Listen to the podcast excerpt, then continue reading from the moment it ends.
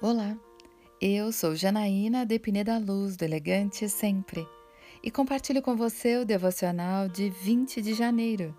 Fuja da idolatria.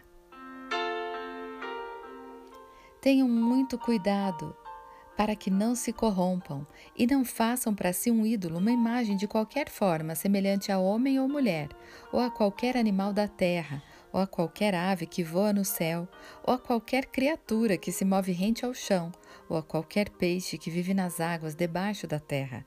Não façam para si ídolo algum, com a forma de qualquer coisa que o Senhor, o seu Deus, proibiu. Pois o Senhor, o seu Deus, é Deus zeloso, é fogo consumidor. O Senhor os espalhará entre os povos, e restarão apenas alguns de vocês entre as nações, as quais o Senhor os levará. Lá vocês prestarão culto a deuses de madeira e de pedra, deuses feitos por mãos humanas, deuses que não podem ver, nem ouvir, nem comer e nem cheirar. Deuteronômio 4, versículos 15 a 28. O homem tem uma terrível inclinação para a idolatria.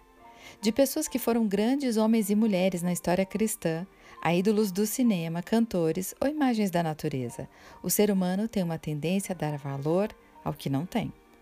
São esses alertas que o Senhor nos faz em Deuteronômio. Ninguém e nem nada tem um poder sobrenatural.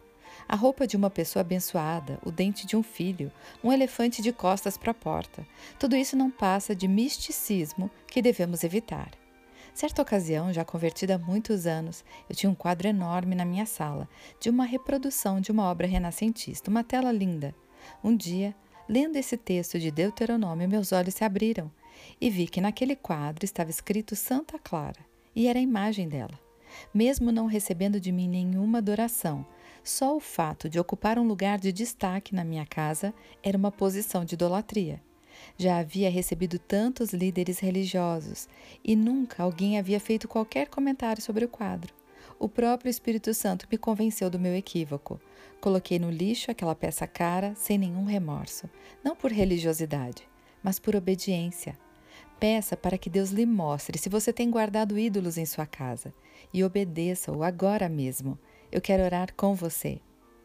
Pai amado, peço que me revele se tenho ídolos em minha casa ou no meu trabalho e que os identifique e me desfaça deles, pois a minha fé está exclusivamente no Senhor, o único que pode mudar a minha história. É isso que eu lhe peço, em nome de Jesus.